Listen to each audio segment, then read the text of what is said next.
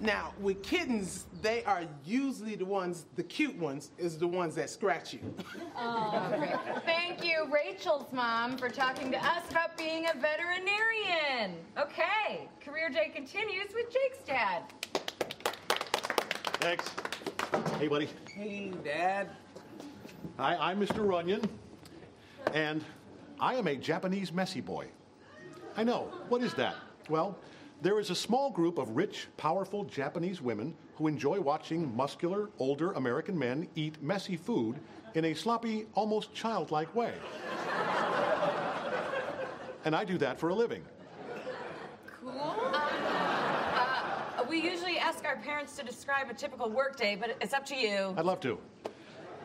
On appointment days, I am driven to a huge empty mansion and ushered into a changing alcove where I disrobe and put on a pair of little boy's underpants.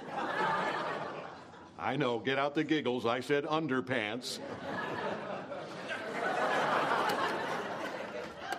I also wear this bib and this hat. Here, you, you guys can pass that around if you'd like. I then sit at a very small white table in a very small red plastic chair and eat a meal while the wealthy Japanese woman watches and silently judges me. What kind of food do you eat? No, you know what? We don't need to take up any more of Mr. Runyon's time. Nope, not a problem. Well, the food changes, but it's always sloppy.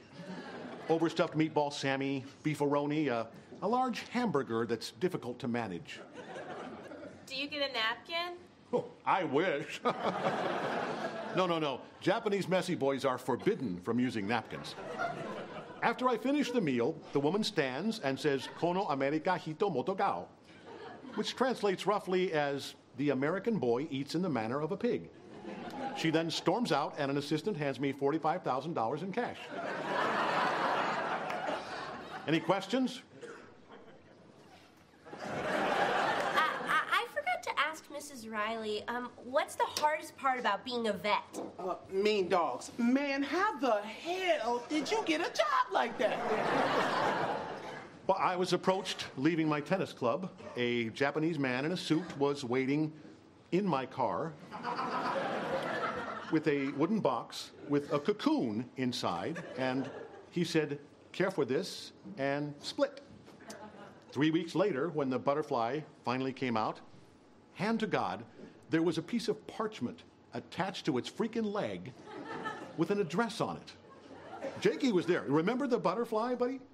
Yep. He's embarrassed. So cute. Oh, and, uh, any more questions? Uh, hey, man, uh, I- I don't have a question, but you get paid to eat like a pig. I mean, you're my hero, and that's coming from a fireman. Getting a call on my work phone. Hey, do you guys want to hear it? Oh, please put that on speaker. Please. Yes, Mr. Nakamoto. We will pick up a messy boy in 10 minutes. Today, barbecue a rib. Client expect big messer. Got it. Thank you, sir. Okay. Uh, well, guys, I got to run. Um, you heard the man. So, uh, I guess if you have any more questions, uh, Jakey can fill you in. Oh, and Jakey, Can't tell your, wait. mom, uh, tell your mom that I'll, I'll be eating dinner at work tonight. Got it. Got it. Woo! Living the dream, Messy Boy! Yeah! Messy Boy!